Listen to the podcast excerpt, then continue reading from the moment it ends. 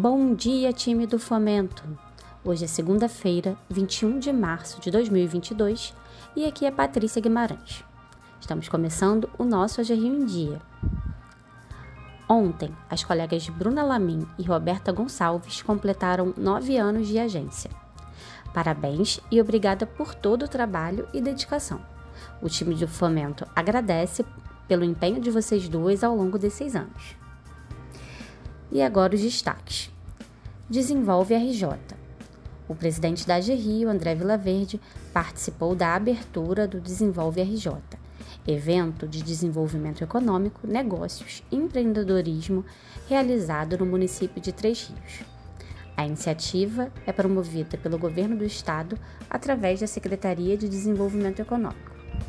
A abertura contou com as presenças do presidente da LERJ, André Siciliano, do secretário estadual de Desenvolvimento Econômico, Vinícius Fará, e de autoridades locais. O Desenvolve RJ vai até o próximo domingo, com uma área de exposição com estandes de prefeituras, autarquias estaduais e empresas. Entrevista à Band TV. Ontem foi ao ar a entrevista concedida pelo presidente André Vilaverde ao programa Gente do Rio da Band TV.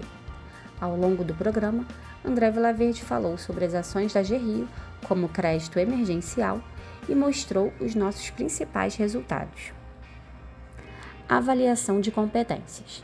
Lembramos que o prazo para realizar a avaliação de competências se encerra nesta quarta-feira, dia 23.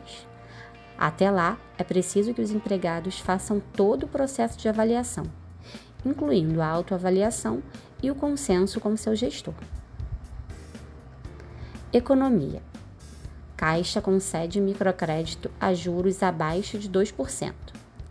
A Caixa Econômica Federal vai abrir novas linhas de microcrédito para pessoas físicas e microempreendedores individuais, mês, a partir de 28 de março, por meio do Programa de Simplificação do Microcrédito Digital para Empreendedores.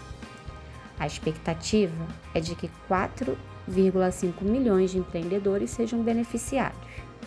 Com o programa, o governo espera promover a formalização dos trabalhadores informais e melhorar o acesso ao crédito para o empreendedor. Desemprego fica em 11,2% em janeiro e ainda atinge 12 milhões, diz IBGE o desemprego recuou 0,9 ponto percentual na comparação com o trimestre encerrado em outubro, 12,1%. Segundo o IBGE, é a menor taxa para o período desde 2016, quando registrou 9,6%. Apesar do mercado de trabalho seguir em trajetória de recuperação no país, o rendimento real do trabalhador segue em queda para todas as categorias encolhendo quase 10% em um ano. Os dados fazem parte da Pesquisa Nacional por Amostra de Domicílios Contínua, a PNAD. Covid-19. O estado do Rio de Janeiro está em bandeira verde pela segunda semana consecutiva. A última edição do Mapa de Risco da Covid-19, divulgada pela Secretaria de Estado de Saúde, mostra o estado do Rio pela segunda semana consecutiva em bandeira verde, de risco muito baixo para a Covid-19. As regiões Metropolitana 1, Metropolitana 2, Bahia de Ilha Grande, Baixada Litorânea e Norte se encontram com bandeira verde, risco muito baixo. As regiões do Médio Paraíba, Serrana e Centro-Sul permaneceram com bandeira amarela, risco baixo. A região noroeste permaneceu em bandeira laranja, risco moderado, devido a um único indicador, a taxa de ocupação de leitos, que se mantém alta. Isto ocorre porque, nessa região, houve o maior tempo de permanência das pessoas internadas e a desmobilização de leitos municipais, devido à redução nas internações por Covid. A média móvel de atendimentos em UPAs do estado no período de 9 a 15 de março foi de 390 casos. O número representa uma queda de 20,6% nos atendimentos de síndrome gripal nos últimos 14 dias.